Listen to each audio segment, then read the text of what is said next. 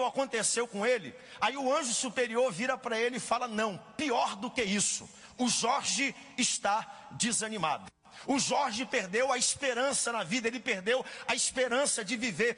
Pior do que a enfermidade, gente, pior do que a impossibilidade que qualquer um possa passar, é o desânimo. E o diabo sabe disso. Uma das maiores armas que ele tem contra o crente é o desânimo, porque a derrota não se consuma pelo que acontece por fora, mas a verdadeira derrota se consuma pelo que acontece por dentro.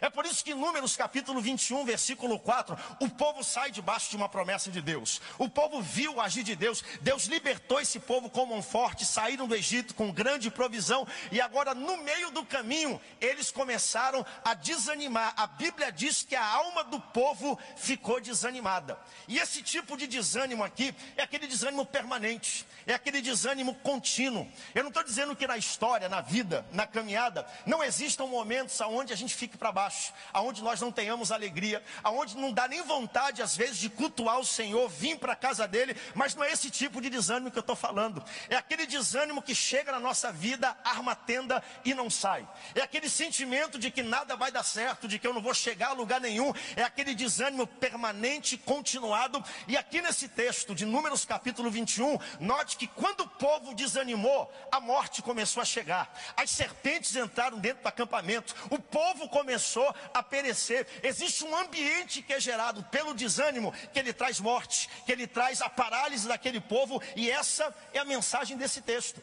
O interessante é que a Bíblia diz que o povo de Deus ficou desanimado. E aqui eu quero capturar sua atenção por um instante. Não foi qualquer povo, não foi um povo ímpio, um povo afastado de Deus. A Bíblia diz que o povo de Deus ficou desanimado porque é possível que o povo de Deus se desanime ao longo do caminho. E quem se desanima, geralmente, tem vergonha de dizer que está desanimado, tem vergonha de admitir que precisa de ajuda, de uma oração, de uma intercessão. A gente tem medo de revelar aquilo que nós estamos passando, e isso fica muito claro na nossa celebração.